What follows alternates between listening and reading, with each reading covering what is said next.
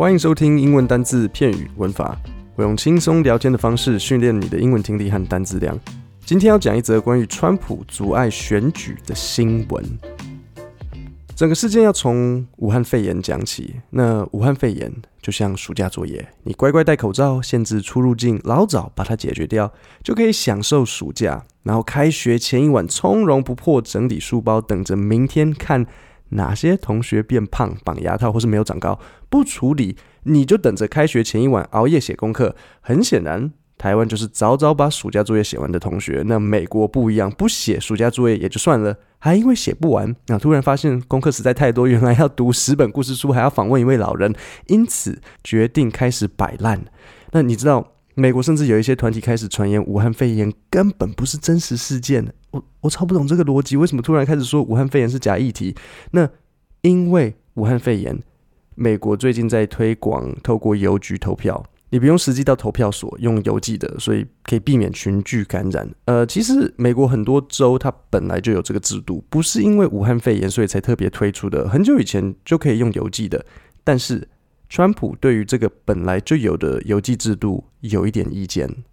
President Trump is stepping up his effort to discredit mail in voting as vulnerable to fraud, ramping up attacks on Twitter and on television. I think mail in voting is is going to rig the election. I really do. 前面这段新闻很快，所以我重新念一次，然后再解释单字给你。President Trump is stepping up his effort to discredit mail-in voting as vulnerable to fraud, ramping up attacks on Twitter and on television. 首先，有没有至少听到这段文字的主角？这段新闻在讲谁？Donald Trump。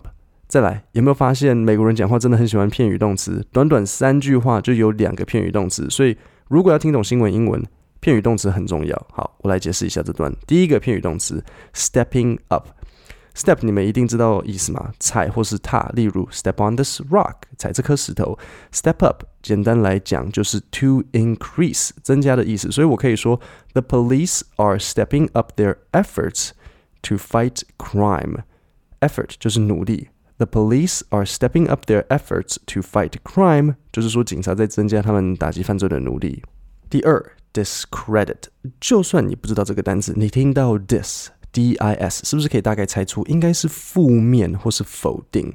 好，credit 有好几个意思，在这里是有点像信用，所以 discredit 就是让某个东西听起来没有信用。例如，the university tried to discredit the professor。那间大学试着让教授的话听起来没有信用，所以 Donald Trump 到底在干嘛？President Trump is stepping up his effort to discredit mail-in voting. Mail-in voting 就是邮寄投票。To discredit mail-in voting as vulnerable to fraud. Vulnerable to fraud 就是容易遭受诈欺。Vulnerable 的意思是脆弱，fraud 是诈欺。那川普正在努力让邮寄投票听起来不可信，就是说容易作弊。第三个片语动词 ramping up，ramping up 的意思一样是加强或是增加。 呃，ramping up attacks on Twitter and on television，他在推特、电视上狂攻击邮寄投票。好，那我们现在再听一次。President Trump is stepping up his effort to discredit mail in voting as vulnerable to fraud, ramping up attacks on Twitter and on television.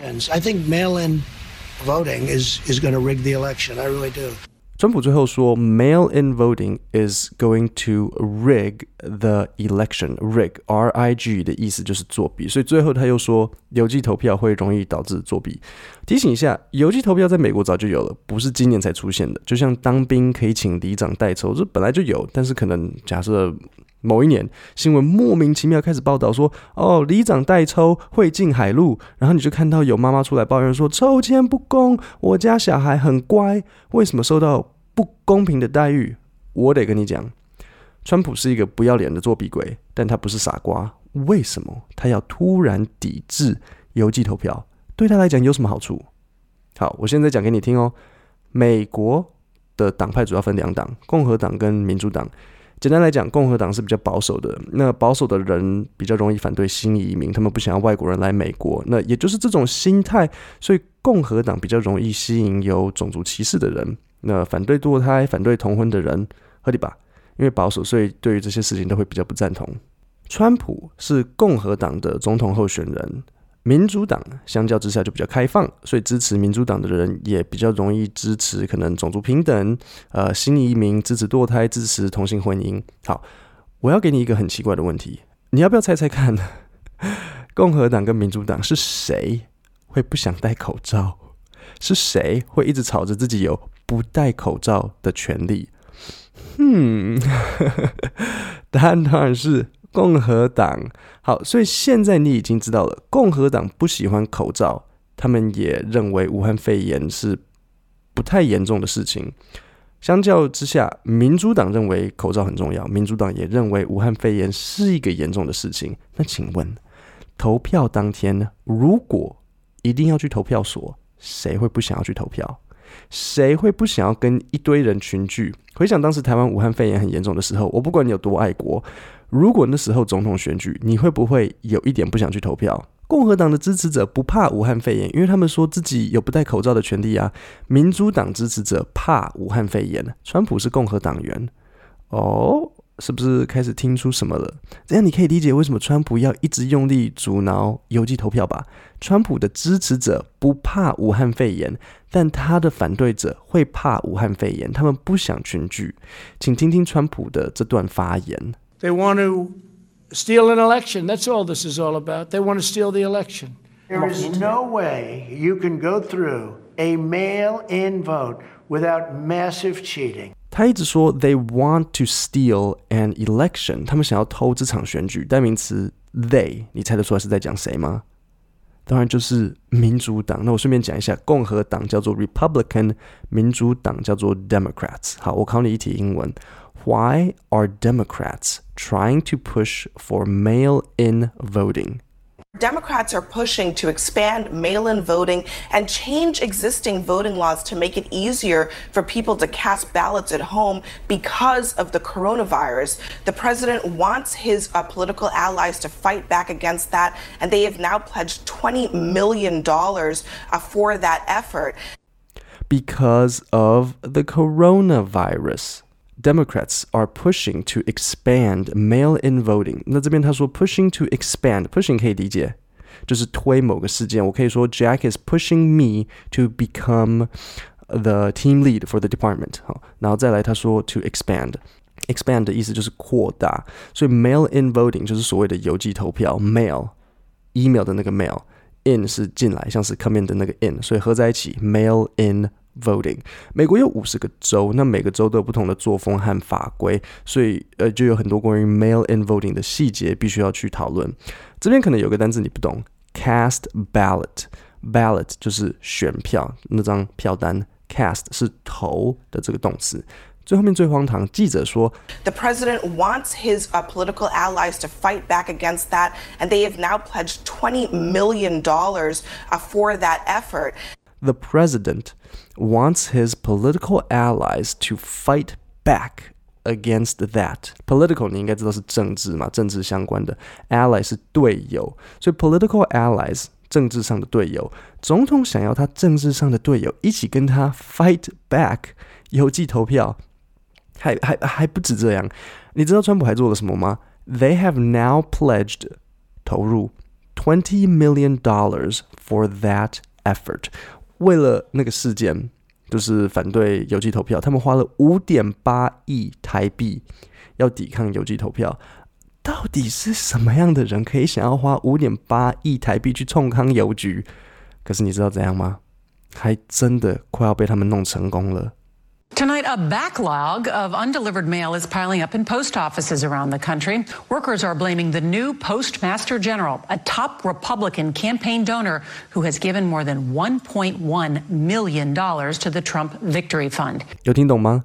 诶，邮局开始出现 backlog。 什么是 backlog？back 是后面，log 类似像笔记，但是上课写的笔记不叫做 log，log 比较像资料。如果你是工程师，你可能会要检查某个东西的 log，那 backlog 就是说资料或是业务囤积。所以莫名其妙，邮局开始出现业务囤积，有听到是什么的业务囤积吗？再听一次。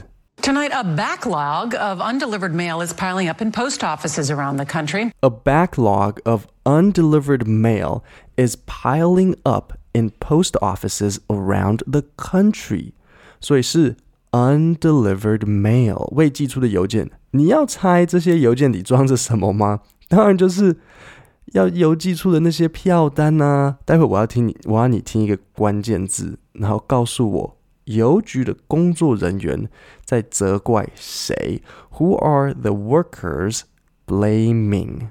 Tonight, a backlog of undelivered mail is piling up in post offices around the country. Workers are blaming the new Postmaster General. Workers are blaming the new Postmaster General. Postmaster General 就是邮局总长。哎，台湾台湾有吗？好像没有。你就想象检察总长，但是是邮局版本。那这位邮局总长怎么了吗？哦。 他是 a top Republican campaign donor，再次 a top 顶尖的 Republican campaign donor，他是共和党主要捐款人。特别吧，邮局总长是共和党的大施主，他给了川普超过三千万台币捐款。你如果要捐款三千万，家里是有多少钱呐？下一段我们来实际听听看，这个邮局总长是如何干预。邮局。Louis DeJoy forced cost cutting measures leading to undelivered mail piling up at post offices across the country. Louis DeJoy 是他的名字。那他 forced cost cutting measures 强迫 cost cutting measure measure 是策略。那这整个事情导致了什么？在邮局强迫 cost cutting measure leading to undelivered mail 没有寄出的 mail piling up in post offices around the country，在全国各地开始堆积起来。美国的 CBS 新闻台甚至有去 confirm 确认，邮局内部规定，没有寄完的邮件不可以加趟。Extra trips to deliver mail are no longer authorized。怎么有这么好的工作，没有做完还不可以多跑？老板跟你说，哎，报告没有写完，不可以带回家哦。根据邮局的政策，多跑的趟是 unauthorized。Authorize 是许可，那 unauthorized 知道意思吧？未经许可。但是你想听一个更好笑的事情吗？川普之前在佛罗里达初选的时候，他并没有实际跑去佛罗里达，他是透过邮寄投票，然后被记者当场抓包。Of mail-in voting, mailing your mail-in ballots for voting. I think mail-in voting ago, is but horrible. you voted by it's mail corrupt. in Florida's election last month, uh, didn't you? Sure, I, I could vote by mail for the. How do you reconcile Because I'm that? allowed to. Well, that's called out of state. You know why I voted? Because I happen to be in the White House and I won't be able to go to Florida and vote. But let me just say, between mailing within well, there's a big difference between state? somebody that's out of state and does a ballot and everything sealed, certified, and everything else. You see what you have to do with the certifications, and you get thousands and thousands of people sitting in somebody's living room signing ballots all over the place. No, I think that mail in voting is a terrible thing. I think if you vote, you should go. And even the concept of early voting is not the greatest because a lot of things happen, but it's okay. But you should go and you should vote. I think you should go and you should vote. 就这段其实没有什么好讲的，就是川普在开始顾左右而言，想要东讲西讲，他就说：“哦，我可以啊，我可以啊。”但是，嗯，这这不是一个好主意。我可以，我可以。 我只能说，川普真的就是真的就是有钱人。他还有他的政治队友，包含那个邮局中长，全部都是有钱人。你们也知道，有钱能使鬼推磨，有钱人遇到山山都会转。如果你喜欢我的 podcast，我在下面有放 KKBox、Spotify、Google 连接。自己读英文很累，找个朋友。一起，你们可以星期三五听我讲英文。今天就到这里，我们下礼拜三见，谢谢大家。